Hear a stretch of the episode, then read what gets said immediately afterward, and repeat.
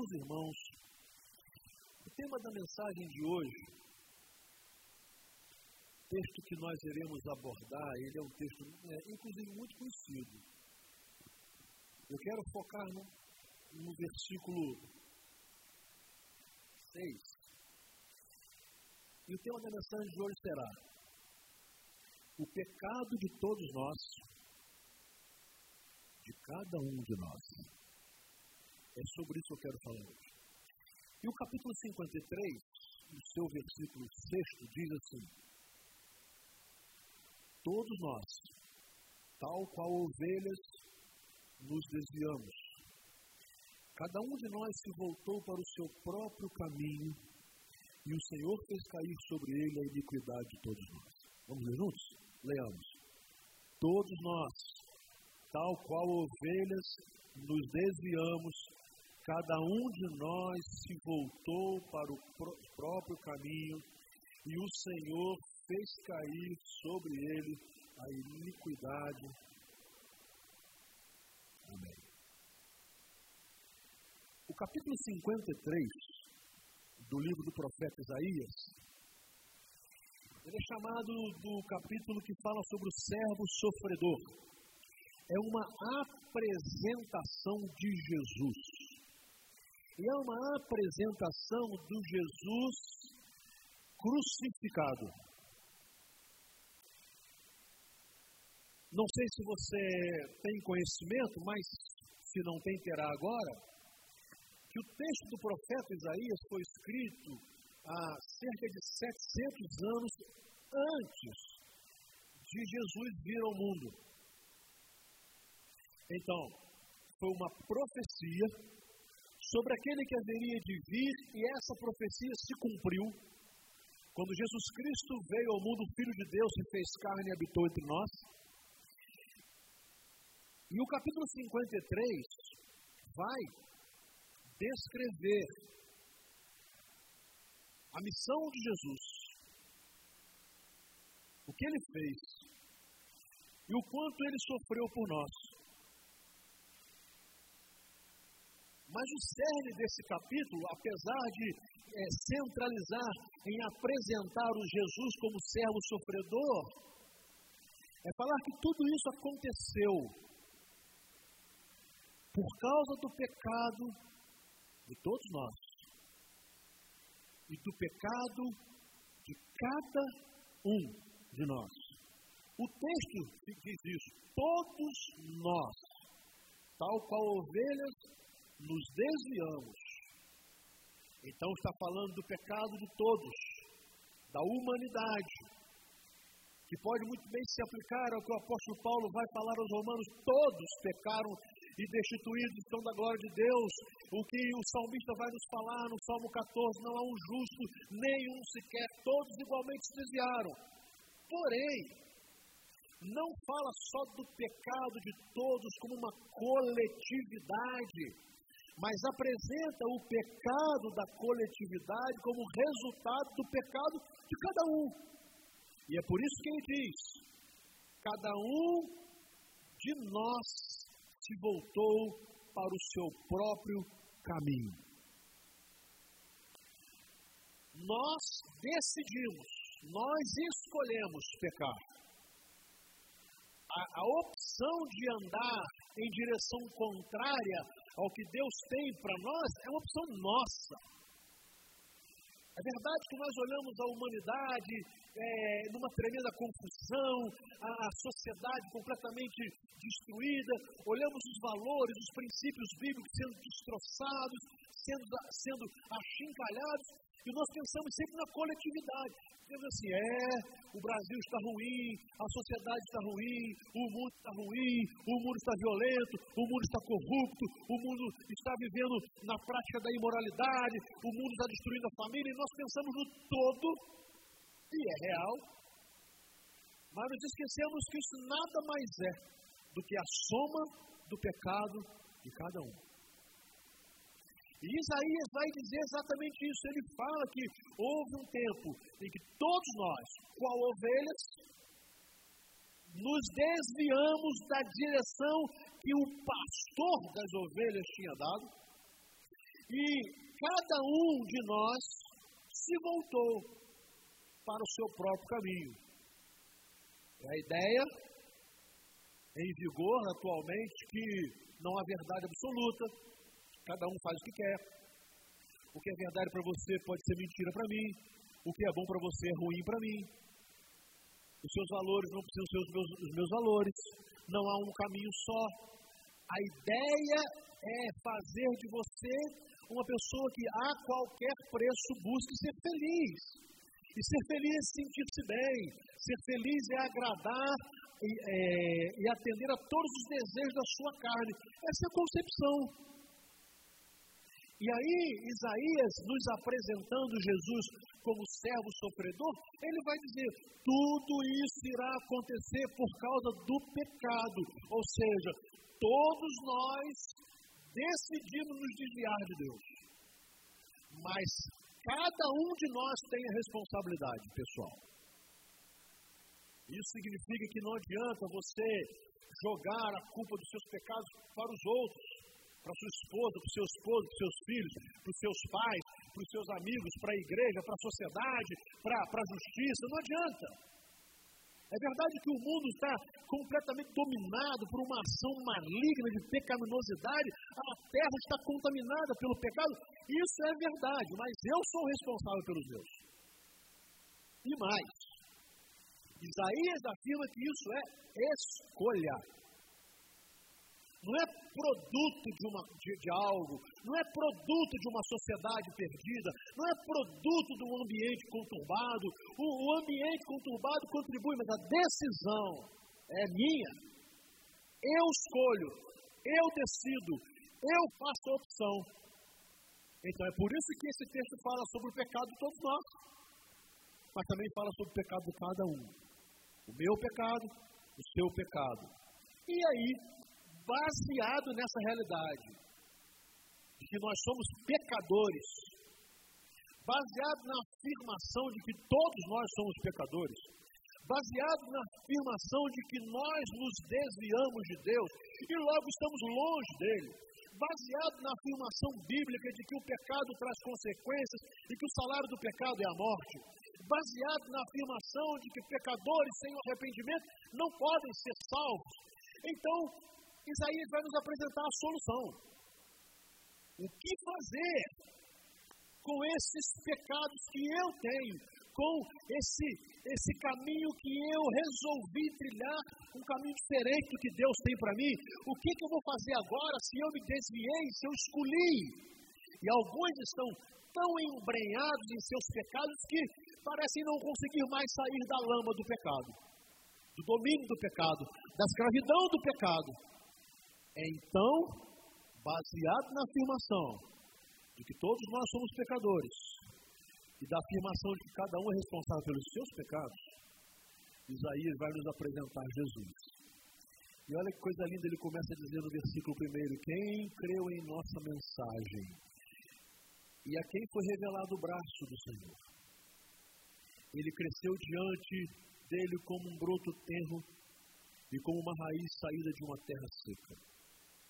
Ele não tinha qualquer beleza ou majestade que nos atraísse, nada havia em sua aparência para que o desejássemos.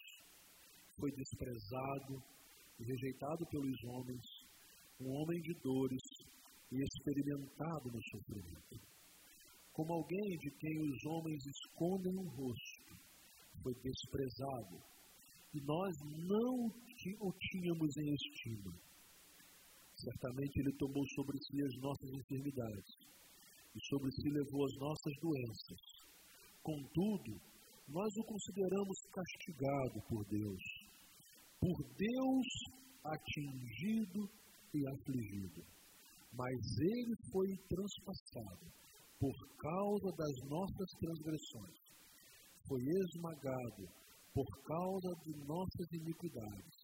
O castigo que nos trouxe paz estava sobre ele e pelas suas feridas fomos curados. Amém? Agora vamos analisar isso aqui. Essa é a apresentação que Isaías fez de Jesus. E aí nós vamos ver que nós recebemos, e inclusive culturalmente, uma ideia completamente oposta. Ele vai falar de forma categórica que este homem não tinha em sua face nenhuma beleza, não tinha majestade que nos atraísse a ele, não havia em sua aparência nada para que o desejássemos. Então, Jesus não nos foi apresentado como um superstar, não nos foi, nos foi apresentado como um galã de Hollywood, não nos foi apresentado como um protótipo da raça ariana, não nos foi apresentado com os cabelos lindos e longos, olhos azuis, o, o, o, o ideal branco europeu. Jesus não nos foi apresentado por Isaías como alguém que atraísse a nossa atenção. Aí quando nós vamos ver as histórias sobre Jesus, as gravuras sobre Jesus, nós temos um outro Jesus. Um outro Jesus. Não Jesus apresentado por Isaías, porque Isaías vai afirmar categoricamente que não havia nada em Jesus. Nada na sua, na sua forma externa que nos atraísse a Ele. Nada que pudesse nos levar a olhar para Ele com olhos de esperança. Ele não parecia ser um rei, conquanto fosse. Ele não parecia ser o filho de Deus, conquanto fosse. Ele não atraía para si o olhar das pessoas por sua beleza física, pelo seu charme. Ele não era. E o texto diz então que essa incoerência, pseudo-incoerência, fez com que muitas pessoas não dessem atenção, não olhassem para ele. O texto diz mais: que ele foi desprezado e foi rejeitado pelos homens. Eu sei que você conhece a história de Jesus e sabe que isso aconteceu. Jesus foi rejeitado, Jesus foi desprezado, Jesus foi humilhado, Jesus teve a sua, a sua face é, escarrada, Jesus foi açoitado, Jesus foi vilipendiado, Jesus foi alvo de ironia, de deboche, de tudo que você possa imaginar. E talvez você olhe para aquela cena da cruz e fique com pena. Mas se você trouxer para hoje, você vai ver que a história continua a mesma. Jesus continua sendo desprezado, Jesus continua sendo humilhado, Jesus continua sendo é, rejeitado, Jesus continua sendo ofendido quando as pessoas se referem a Ele. Por exemplo, agora mesmo haverá, está começando uma apresentação teatral no Brasil que Jesus é transexual. Qual a diferença disso? Para o dia em que Jesus foi desprezado na cruz.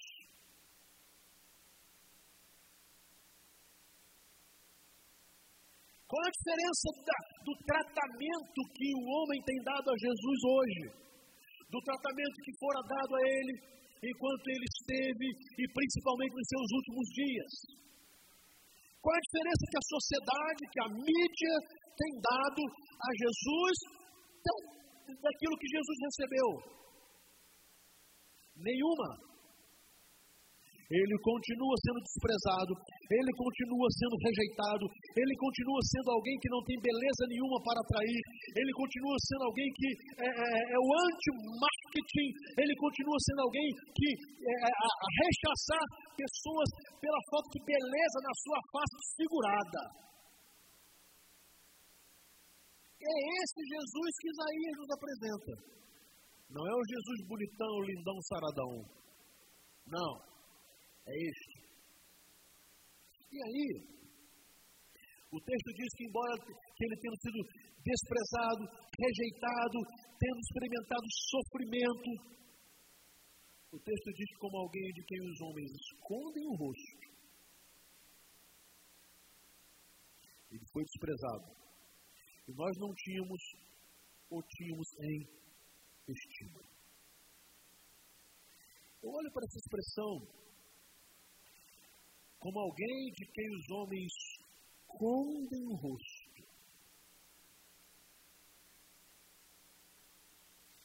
E trago para hoje, e eu comparo essa descrição a pessoas que têm vergonha de Jesus. Há crentes que se envergonham do Evangelho, que não sabem tomar uma posição quando estão no meio de pessoas incrédulas, que não têm coragem de defender a fé, que não têm coragem de viver como salvos por Cristo Jesus. E comparo aqueles que conhecem a mensagem, querem aceitar, mas têm vergonha. Preferem esconder o rosto, preferem fingir que não estão entendendo, preferem fingir que Jesus não morreu por elas, preferem fingir que essa, essa morte de Jesus é uma coisa bem, bem, bem hipotética, é uma história, mas é algo muito hipotético que não tem a ver comigo e com você, com o meu pecado e com você. Eu comparo aqueles que gostam dessa expressão, dizendo assim, todos nós nos desviamos, mas eliminam a expressão cada um se desviou. Todos nós pecamos é uma coisa mais generalizada, fica aquela coisa assim, né, bem, bem light. Todos nós pecamos, aí eu penso assim: o seu pecado é, é, é, mais grave do que o meu, o seu pecado vai ter um peso de justiça maior do que o meu, mas eu me esqueço de que Isaías profere as seguintes palavras: sim, todos se desviaram, mas cada um de nós decidiu viver uma vida de pecado, e se não reconhece, e se não se arrepende, e se não entrega a sua vida a Jesus, despreza Jesus, desonra Jesus, esconde o rosto de Jesus. Isaías está apresentando alguém para mim e para você que pode mudar a nossa história. E mesmo que, sabendo que ele pode mudar a nossa história, muitos de nós têm escondido o rosto de Jesus para que não se identifique com Ele, ou que não seja identificado pelos outros que você é de Jesus e que você aceitou Jesus como seu Salvador.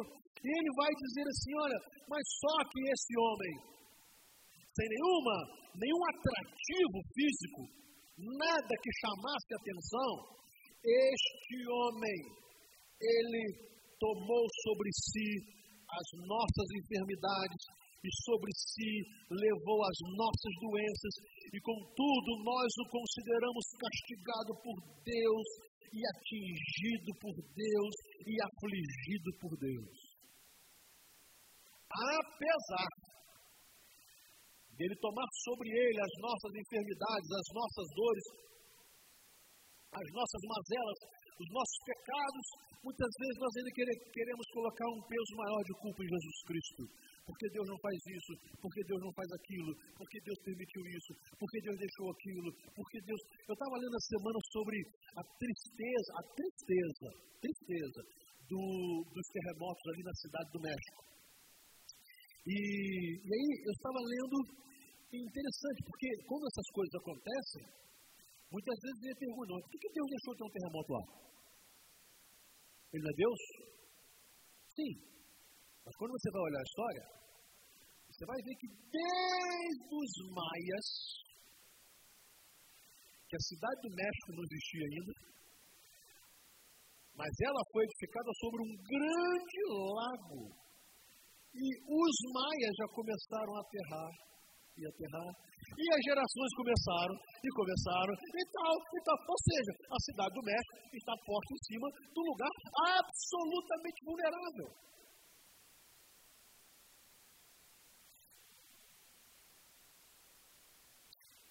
Eu estou dando esse exemplo aqui só para dizer que muitas vezes nós jogamos a culpa do problema, ou dos nossos pecados, ou das catástrofes, ou das coisas que dão errado, sobre Deus. E nos esquecemos que todos nós nos desviamos e cada um de nós se voltou para o seu próprio caminho. E mesmo assim, Jesus Cristo tomou sobre ele as nossas enfermidades, levou sobre ele as nossas doenças.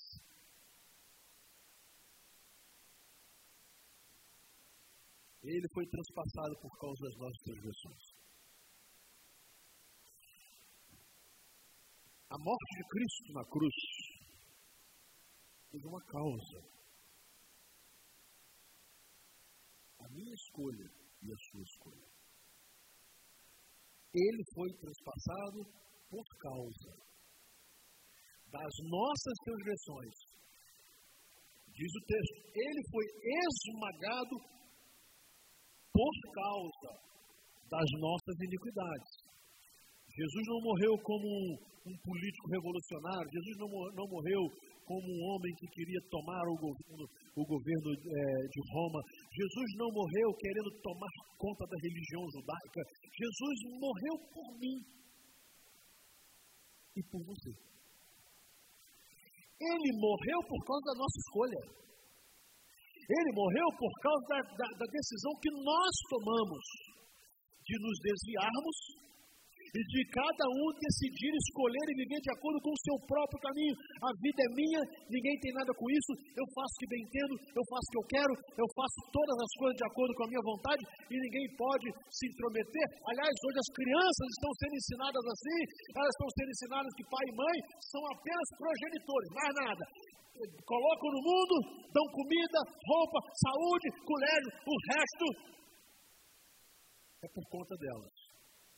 Por isso que a gente está vendo aí crianças absolutamente incontroláveis, mas é, é o espírito de uma sociedade que decidiu andar de acordo com o seu próprio caminho. Cada um na sua, cada um faz o que quer. Uma desordem social total, porque não há nenhum padrão. E quando alguém fala que Jesus morreu pelos nossos pecados, a rejeição, zombaria, e alguns chegam até a dizer que Deus é culpado de tudo. Eu quero falar com você é que Jesus não veio para ser famoso, não veio para ser elogiado pelos homens, não veio para ser uma estrela de cinema, não veio para ser um poderoso chefe governamental. Jesus veio para morrer. E morrer por mim e por você. O texto é claro, ele foi transpassado por causa das nossas transgressões. Ele foi esmagado por causa das nossas iniquidades. E qual foi o resultado disso? O resultado foi maravilhoso, gente. O resultado foi esse: o castigo que nos trouxe a paz estava sobre ele e pelas suas feridas fomos curados.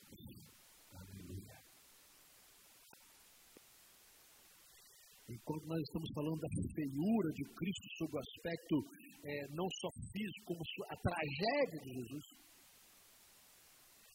a sua face completamente desfigurada pelo açoite dos homens,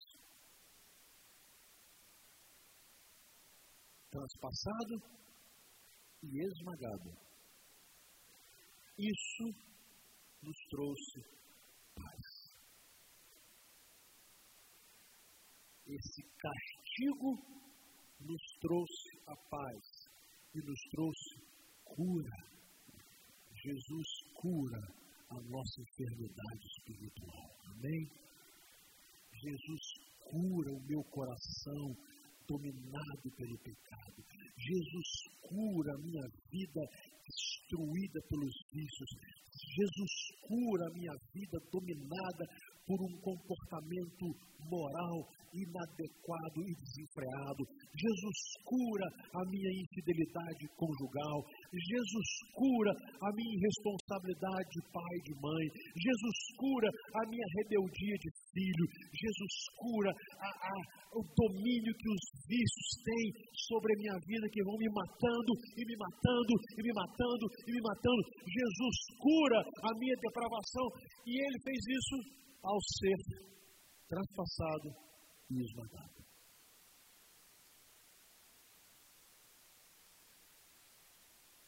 Há cura em Jesus. Jesus verdadeiramente liberta. E foi por isso que ele lá no Evangelho de João vai dizer: E conhecereis a verdade, e a verdade vos libertará. E aí, essa justi, essa apresentação toda que Isaías faz, tem um motivo. O versículo 6.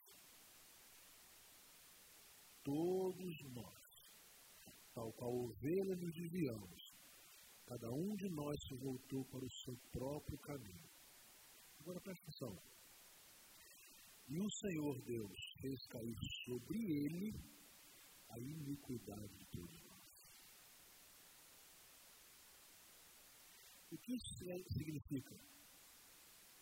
Que a condenação era nossa. Que era nós que tínhamos que pagar. Que o castigo era nosso. Que a pena de morte era nossa. Que o desprezo e os açoites eram devidos a mim e a você. Mas tudo isso, de tudo isso, Deus nos poupou e fez cair sobre ele o seu filho, sobre Jesus, a iniquidade de todos nós. Mas presta atenção, a iniquidade de todos nós, a iniquidade de cada um de nós. E aí quando eu olho essa, essa, essa conclusão do versículo 6, eu posso compreender de uma maneira muito mais clara a experiência de Jesus Cristo lá no Getsemane, Pai, se for possível, afasta de mim este cálice, mas não seja feita a minha, mas a tua vontade. E Deus não fez o que Jesus pediu. Mas ele não fez o que Jesus pediu para que Jesus Cristo carregasse sobre ele a nossa iniquidade. Ele não atendeu a oração de Jesus para atender a nossa oração de misericórdia. Ele não atendeu a oração de livramento de Jesus para nos livrar da condenação do pecado. Ele fechou os seus olhos para o seu filho Jesus, para que não fechasse seus olhos sobre nós, homens pecadores, que estaríamos condenados em nossos delitos e pecados. Por isso, Deus fez cair sobre ele a iniquidade de todos nós. Mas nessa afirmação do versículo 6 eu compreendo mais. Eu compreendo Jesus já crucificado, depois de uma noite inteira de açoites, de humilhação, agora ele estava todo arrebentado na cruz, ele estava sendo ainda alvo de chacota, de zombaria, de ironia, e ele olha para o céu mais uma vez. E ele pergunta a Deus: meu Deus, meu Deus, por que me abandonaste? Quando eu olho o versículo 6 de Isaías 53, eu entendo. Deus fez isso por nossa causa. Deus não socorreu o seu filho para nos socorrer. Jesus sentiu-se desamparado pelo Pai para que nós não fôssemos desamparados por Deus.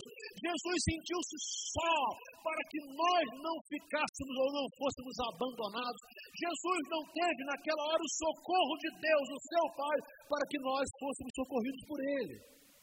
Por quê? Porque todos nós, qual ovelhas, nos desviamos e cada um de nós se voltou para o seu próprio caminho, mas o Senhor fez cair sobre ele a iniquidade de todos nós. E ele foi oprimido e afligido. E contudo não abriu a sua boca, como um cordeiro foi levado para o matadouro, e como uma ovelha que diante de seus tosqueadores fica calada, ele não abriu a sua boca. Jesus aguentou calado. Nós não conseguimos aguentar calado nenhum sofrimento. Qualquer tipo de sofrimento, nós já começamos a falar, falar, falar, falar, falar, falar, falar. Jesus aguentou calado todo o sofrimento por nossa causa. E ele aguentou calado porque ele não tinha que pagar por aquilo. Ele aguentou calado, sabendo que ali ele estava fazendo uma obra em favor dos homens. Mas ele não havia cometido nenhum delito para estar ali. Aliás, o próprio Pôncio Pilatos viu isso. Eu não vejo mal nenhum neste homem. Não há por que prendê-lo, não há por que crucificá-lo. Eu não vejo. Então Jesus vai suportar todo o seu sofrimento como uma ovelha, um cordeiro que vai para o matadouro. Só que esse cordeiro nem berra, ele vai calado. Ele não abre a sua boca. Com julgamento opressivo ele foi levado. E quem pode falar dos seus descendentes? Pois ele foi eliminado da terra dos viventes por causa da transgressão do meu povo. Ele foi golpeado. Sabe o que, que o profeta está falando? Jesus não ia se casar. Jesus não ia formar famílias. Jesus não ia ter filhos. Por nossa causa. Por nos amar. Por resolver nos salvar. Então a vida de Jesus foi rompida, interrompida, pá, na terra. Cerca de 33 anos de idade. Para aí.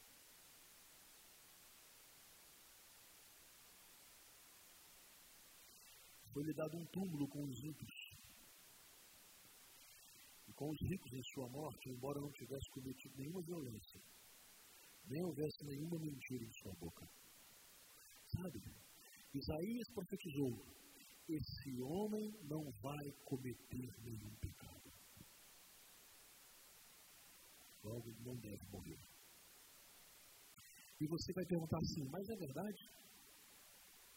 Jesus não cometeu pecado?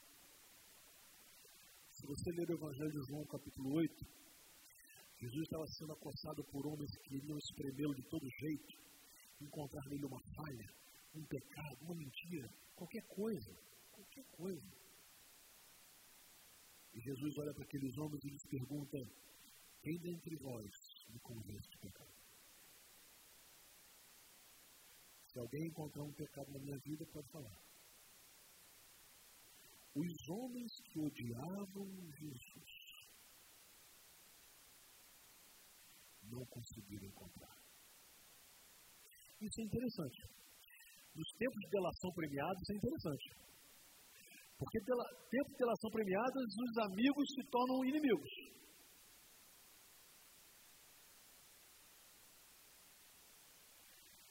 O texto diz que os inimigos de Jesus mortos de raiva, engolindo a raiva, engolindo o ódio, mas não tiveram condições de apresentar um pecado na sua vida. Mas Isaías já tinha dito isso 700 anos antes. Ele verdadeiramente não cometeu nenhuma violência, não houve em sua boca nenhuma mentira, nada. Agora, então, por que Jesus morreu, gente? Contudo, foi da vontade do Senhor Deus esmagá-lo e fazê-lo sofrer.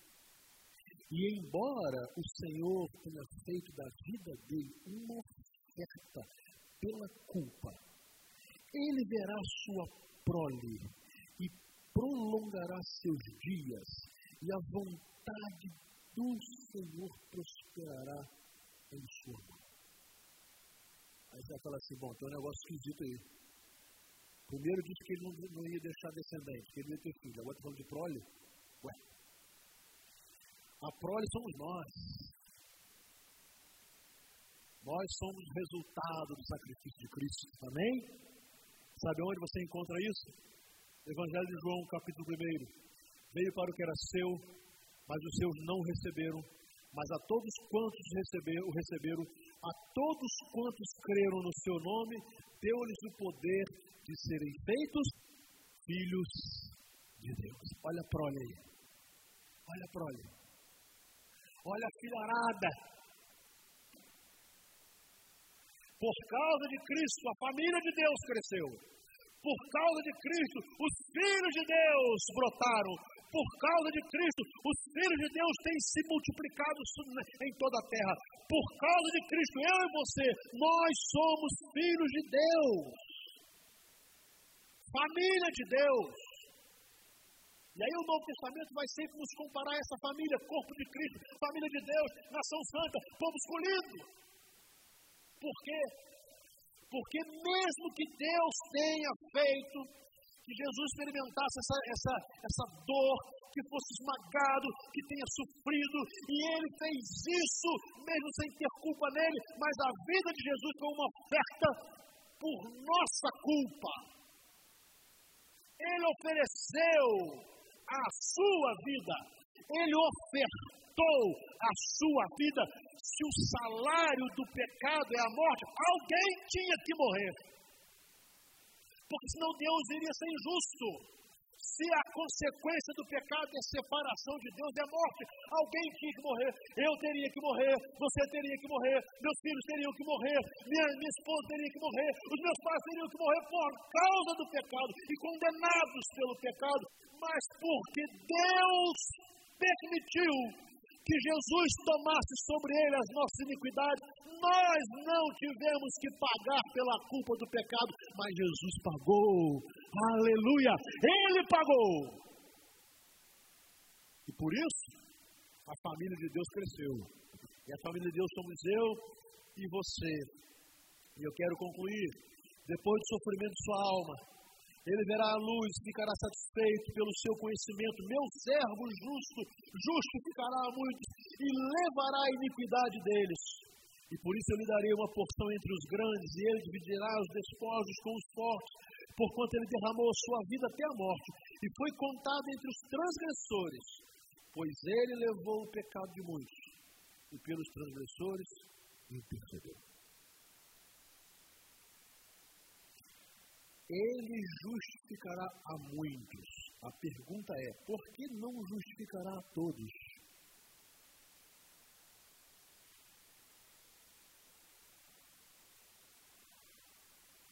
Porque assim como cada um escolheu se desviar, cada um precisa escolher voltar para Deus. Assim como cada um é responsável pela, pelo distanciamento de Deus, pela escolha do pecado, cada um é responsável por decidir aceitar o sacrifício de Cristo para perdão dos pecados.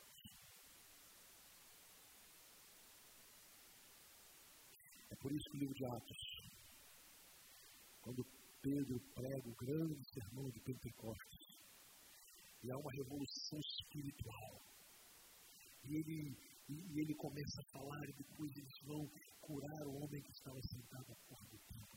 E começa a ver um mover do Espírito, e ele começa a dizer o que Deus tinha feito, quem era Jesus. A ele, a eles apóstolos, é perguntado, senhores, o que faremos nós? E a resposta é: arrependam-se e sejam batizados para o perdão dos vossos pecados. Arrependam-se. Por isso Jesus justificará a muitos e não a todos. Ele vai justificar você. Se você aceitar Jesus como seu Salvador. Ele vai justificar você. Se você reconhecer que você está incluído nesse, nesse contexto de Isaías 6, todos igualmente nos desviamos e cada um se desviou para o seu próprio caminho. Ele vai justificar você. Se você aceitar que Deus fez com que Jesus tomasse sobre ele a sua iniquidade e o castigo de Cristo te trará a paz. Agora é óbvio que também é possível continuar rejeitando, continuar a esconder o seu rosto de Deus, continuar a fingir que você não está entendendo, continuar a deixar para amanhã, e para amanhã, e para amanhã. Se envergonhar de Cristo. E por causa da vergonha de assumir Jesus como seu Salvador, continuar uma vida de pecado. Tudo isso é possível. A escolha maravilhoso é que você pode escolher entrar nessa prole de Deus. Veio para o que era seu, mas os seus não receberam mas a todos quantos receberam, eles o poder de serem feitos filhos de Deus, aos que crerem no seu nome. Amém?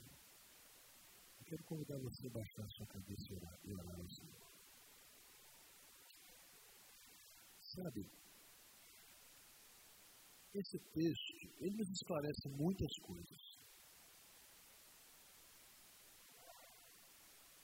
Primeiro, ele esclarece o nosso estado. Nós somos pecadores. Ponto. Todos nós e cada um de nós. Com isso, ele nos esclarece que nós somos responsáveis pelos nossos pecados. Logo, eu é que tenho que tomar a minha decisão. A minha decisão não depende da minha esposa. Ela não depende do meu esposo. Ela não depende dos meus filhos e dos meus pais. Eu. Esse texto nos parece que Jesus morreu por todos e morreu por cada um. Logo, Jesus morreu por mim. Quando eu entendo isso, eu olho para, para a humilhação, para os carne e para o sacrifício de Cristo como algo feito por mim. Mas ao mesmo tempo, quando eu vejo que ele fez por mim, e que o castigo de Cristo traz paz, eu vejo o castigo de Cristo traz paz para a minha vida. Logo, Jesus morreu por mim. E é por isso que eu tenho que falar com você, embora esteja falando com todos que estão aqui. Mas é algo que cada um tem que ouvir para si. Como se fosse a única pessoa que estivesse aqui. O que você vai fazer de Jesus? Não espere badalação, marketing e tal. Jesus não tinha beleza nenhuma na sua face. Nada em Jesus é, atraía automaticamente as pessoas. Não. Mas esse Jesus, que foi rejeitado pelos homens, ele morreu por mim, ele morreu por mim. Minha pergunta é: você vai aceitar Jesus, esse Jesus de Isaías 53, como seu Salvador, o servo sofredor,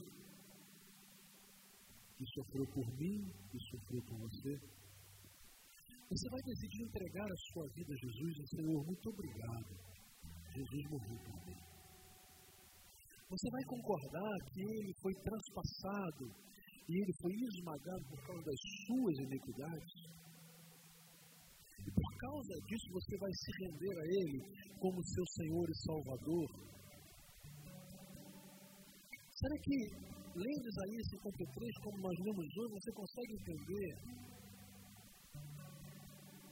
que o que Jesus fez foi possibilitar você não pagar pela condenação do pecado, a morte, morte eterna? Será que você consegue entender que Deus colocou tudo sobre Jesus por misericórdia a mim e a você? Será que você entende que esse Deus é um Deus de amor, de graça, de bondade, porque aquilo que caberia a mim e a você, Ele colocou sobre Jesus Cristo? Castigou Jesus para nos poupar.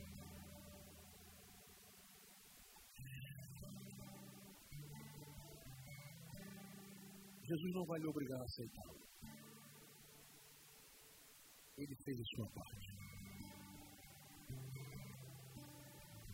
Ele agora espera o seu retorno aos braços de Deus. E eu vou fazer uma pergunta muito simples. Eu vou pedir um gesto muito simples. Todo Deus está orando. Alguém aqui nesta noite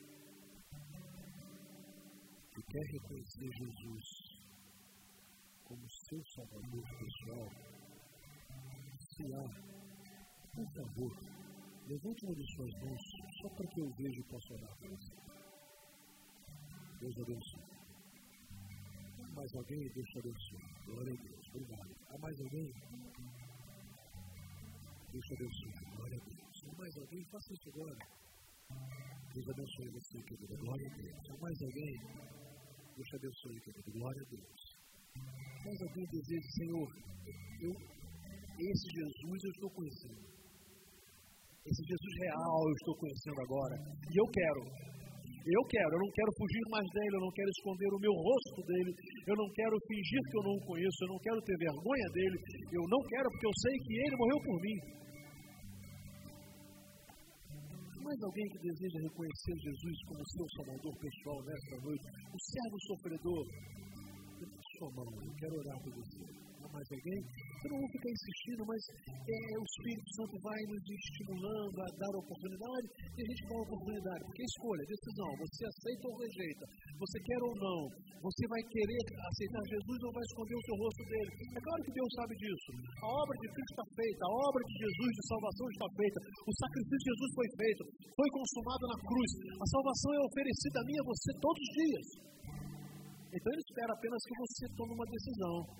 Só lembre-se: quem não aceita, rejeita. Quem não aceita, rejeita. Há mais alguém que hoje deseja entregar sua vida a Jesus? Não somos agora, no nome Jesus. Glória a Deus. Deus te abençoe. Deus te abençoe. Glória a Deus. Meus irmãos, vamos nos colocar pé. Nós vamos adorar a Deus.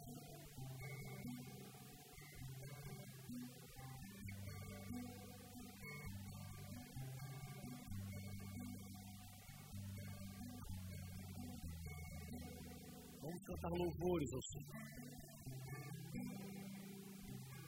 Queria convidar alguns irmãos a vir aqui à frente, Marcão, Rogerinho, se comigo aqui, por favor. Deixa a Carol que está aqui também. Sabrina, aqui também, Sabrina, por favor. Vamos convidar a Dária aqui. O que mais? Eu estou chamando esses queridos aqui para que eles recebam você aqui à frente. Eu quero, eu quero, eu quero orar com aqueles que levantaram suas mãos dizendo assim, sim, nós aceitamos Jesus. Nós cremos em Jesus. Nós estamos escolhendo viver com Jesus. Então nós vamos adorar. Enquanto cantarmos, eu quero convidar você a deixar o seu lugar para vir aqui. Nós queremos orar com você. Você decidiu que não vai esconder o seu rosto em Jesus. Nós queremos orar com você. Você pode dizer assim, mas eu não levantei minha mão. Mas se você sentiu um desejo de entregar a sua vida a Jesus, crendo em tudo isso que o texto de Isaías 53 diz, e que isso tem a ver com você, que fala a você, particularmente, ainda que fale a todos nós, ele fala a você eu gostaria que eu cantar você deixasse seu lugar para vir aqui. Tem muita gente aqui na frente, lá atrás, que levantou a mão. Nós queremos orar e agradecer a Deus, mais uma vez dizendo: valeu a pena. O sacrifício de Jesus valeu a pena. Amém?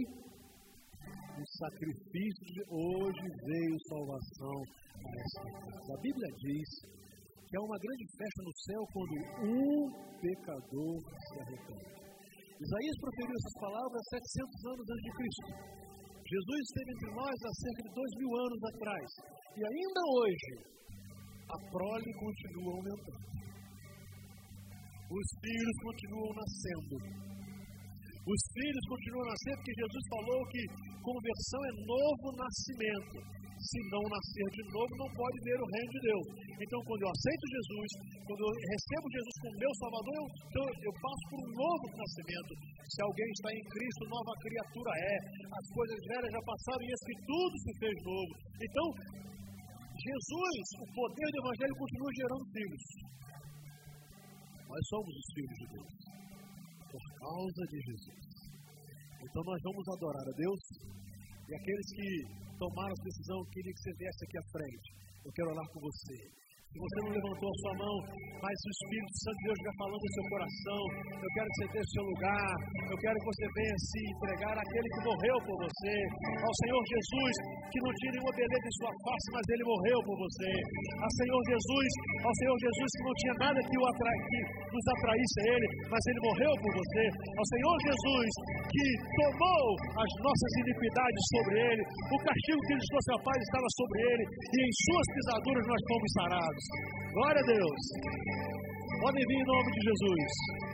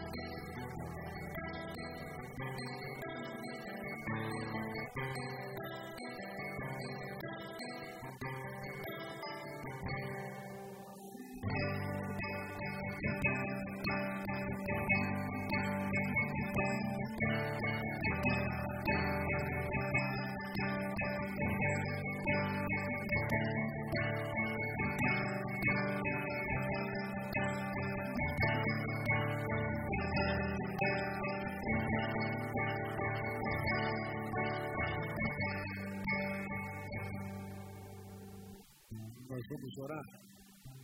E após a oração, a gente vai terminar o culto cantando o estribilho dessa música.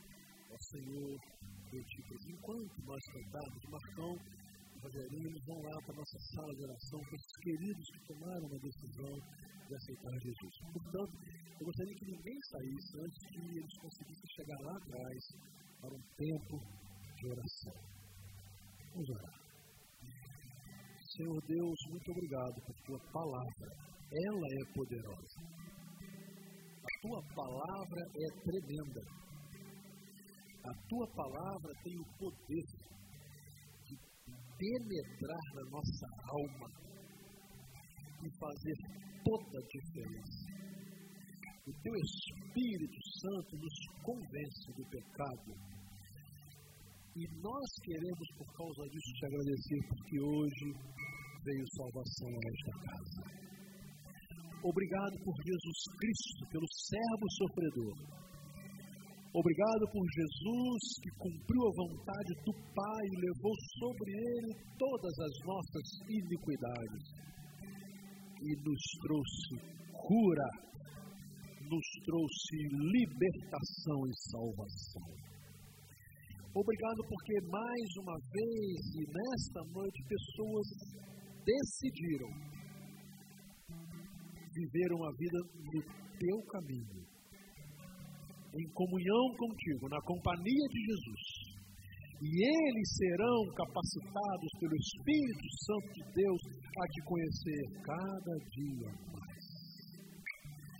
Senhor, muito obrigado por nos fazer e nos chamar de filhos teus. Obrigado por nos receber na qualidade de filhos, na qualidade de filhos amados do Pai. Um Pai que entregou o seu Filho para morrer por nós, pecadores, para que nele nos tornássemos filhos de Deus por isso somos herdeiros e co-herdeiros com Cristo da promessa. Louvado seja o teu nome. Muito obrigado, Deus. Em nome de Jesus. Amém? Ó oh, Senhor, eu te preciso.